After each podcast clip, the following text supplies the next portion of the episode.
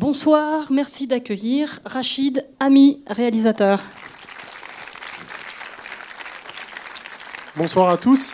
Euh, c'est une émotion particulière pour moi parce que c'est ici que j'ai montré mon tout premier film euh, comme apprenti metteur en scène. J'avais 19 ans et je me rappelle, j'étais assis juste là. C'était au festival Premier Plan d'Angers et franchement, ça me fait un truc euh, voilà, d'être ici avec vous ce soir, pouvoir partager avec vous mon premier long métrage, La Mélodie. Donc voilà, il y, a un peu d'émotion.